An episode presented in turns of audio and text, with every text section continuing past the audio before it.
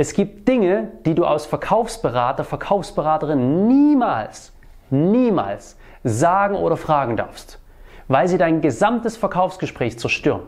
Welche das sind, konkrete Beispiele und selbstverständlich, wie du es besser machst, erfährst du nach dem Intro. Hast du Bock drauf? Also, los geht's!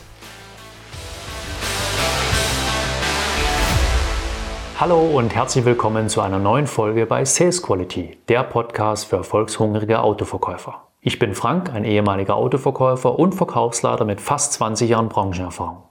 Heute unterstütze ich als Verkaufstrainer für den Autohandel engagierte Verkäuferinnen und Verkäufer dabei, noch mehr zu erreichen, damit sich der tägliche Einsatz für sie auch lohnt.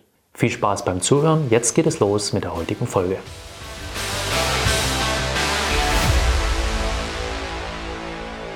Ich liebe den Training on the Job. Training on the Job bedeutet, ich darf Mäuschen spielen. Das heißt, ich als Verkaufstrainer darf Verkäufer wie dich im Tagesgeschäft begleiten. Ich bin den ganzen Tag bei einem Verkäufer am Arbeitsplatz, ich darf an den Gesprächen teilnehmen, ich bin dann meistens so der Praktikant, der gerade mal so ein bisschen zuhören darf und anschließend reflektieren wir das im Vier-Augen-Gespräch. Und es ist für mich immer sehr, sehr wertvoll und sehr, sehr schön zu sehen, wie es den Verkäufern oft wie Schuppen von den Augen fällt, über Dinge, die sie sehr gut machen, was ihnen aber gar nicht bewusst war, und über Dinge, die sie besser vermeiden sollten, weil sie sich damit keinen Gefallen tun. Und über Zweiteres möchte ich dir jetzt mal mit dir mal sprechen. Weil es gibt Dinge, die du als Verkäufer oder Verkäuferin niemals sagen oder fragen darfst, weil die haben so eine Zerstörungskraft, dass sie entweder dein ganzes vorher aufgebautes Vertrauen zerstören können oder erst, dir erst mal überhaupt nicht ermöglichen, ins Vertrauen zu kommen. Noch schlimmer. Nicht, nicht schlimmer. Schlimmer ist ja, dass du vorher Zeit investiert hast, also genauso schlimm.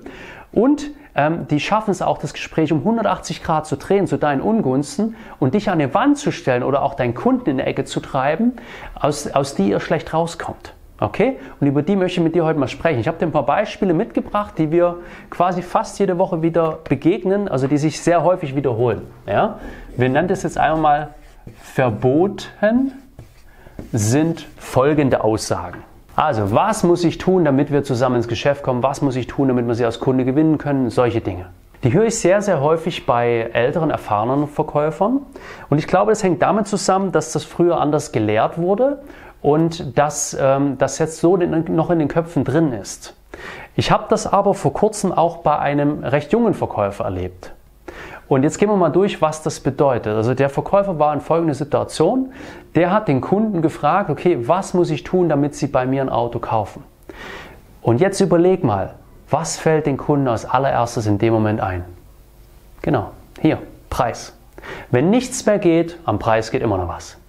Stell dir mal vor, Du bist als Kunde vielleicht schon dabei und bist, gehst schon, bist schon fast so weit. Das passt im Grunde alles für dich. Du brauchst vielleicht nur noch einen kleinen Schubser oder nochmal ein Roundup, wo, wo klar wird, ja, das ist es, das passt, ich kann das machen. Okay? Und jetzt kommt einer mit so einer Frage daher. Dann merkst du, hey, gar nicht mal bewusst, im Unterbewusstsein definitiv, der ist nicht sicher. Hier geht noch was. Okay? Du setzt dich hier also in eine, in eine, in eine negative Situation, du bringst dich selber in eine negative Situation und das Ganze wirkt devot. Das mag dir vielleicht privat gefallen, aber im Geschäftsleben, im Verkauf ist das nicht gut. Ja? Also, wenn du deinen Kunden fragst, was muss ich tun, bist du in der Defensive. Ja? Wie kannst du es umformulieren? Du kannst zum Beispiel sagen, was trennt uns noch? Das ist eine ganz andere Dimension.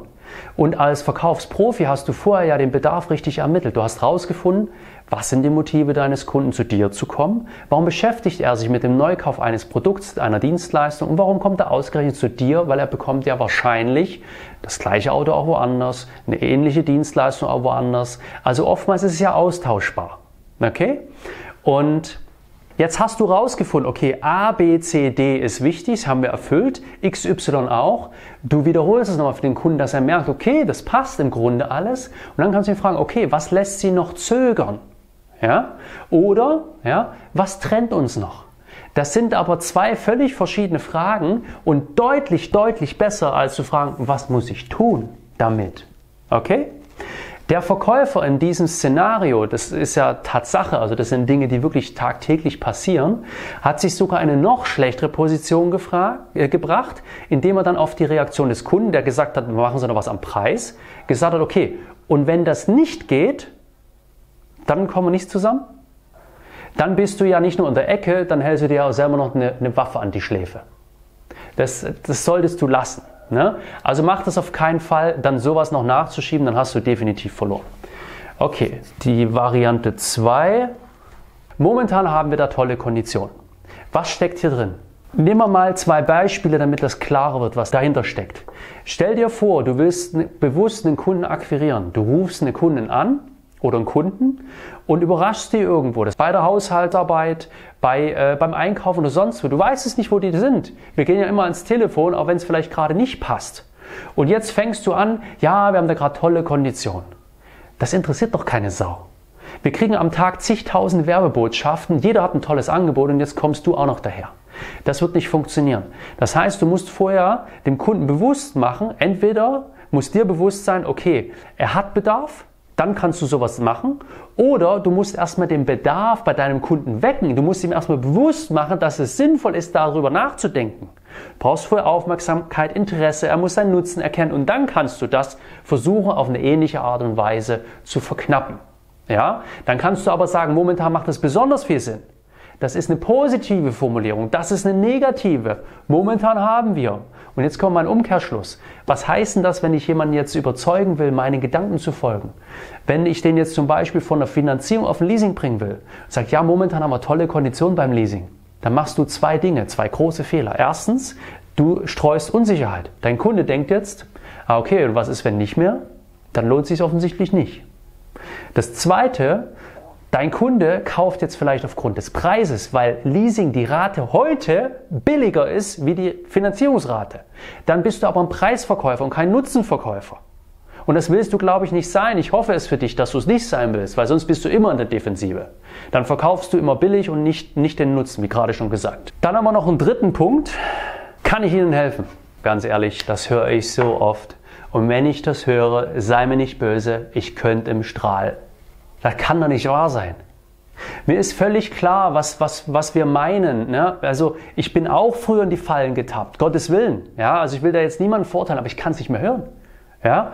Weil jetzt überleg doch mal, wie, kannst, wie, wie, wie willst du in ein Gespräch kommen, wenn du eine geschlossene Frage stellst am Anfang des Gesprächs? Stell dir vor, dein Interessent sitzt im Auto und gehst hin, ja, kann ich helfen? Nee, tschüss. Ja? Ähm, und das nächste ist, helfen. Wie willst du mir erwachsenen Menschen noch helfen? Kannst du nicht mehr. Ja, Im Regelfall wird das nicht funktionieren.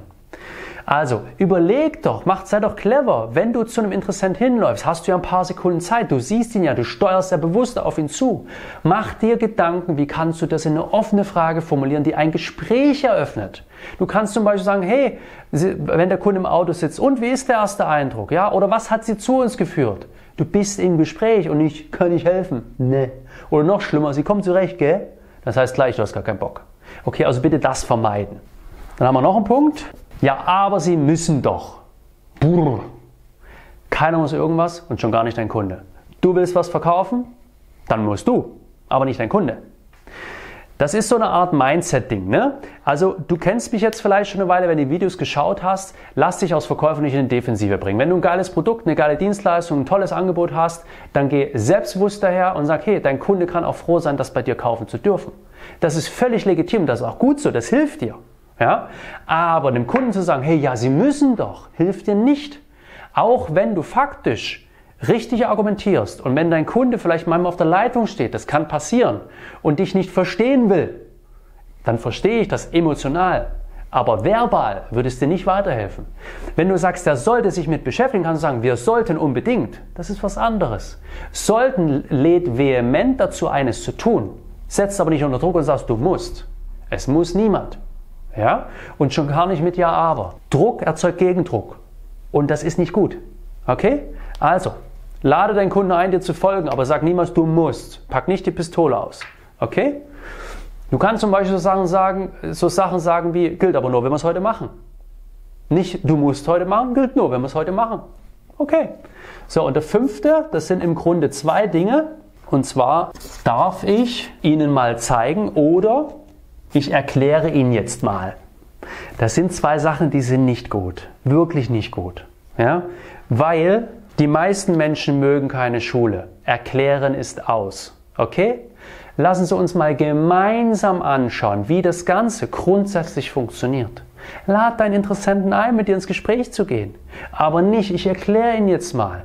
Und komm auch nicht so wie, ja, darf ich ihn mal zeigen? Nein, geh weg. Ja, Gewinner haben gern mit Gewinnern zu tun. Kunden möchten gern geleitet werden.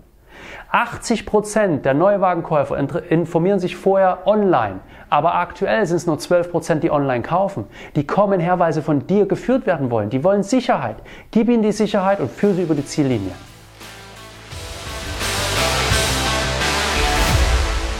Und schon sind wir wieder am Ende unserer Folge. Ich hoffe, dass ich dir Motivation und Tipps mitgeben konnte, die dir in deinem Alltag und deiner Praxis weiterhelfen.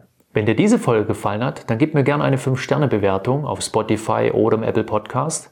Und wenn du magst, teile diese Folge mit anderen erfolgshungrigen und engagierten Kollegen. Und wenn du auf der Autobahn statt im Stadttempo zum Erfolg fahren willst und unnötige Staus vermeiden, dann lass uns darüber sprechen, wie ich dich auf die Überholspur bringen kann. In den Shownotes findest du den Link zu www.autoverkäufer-coaching.de und alle Infos dazu. Sei clever und unbequem und sei bei der nächsten Folge gern wieder mit dabei.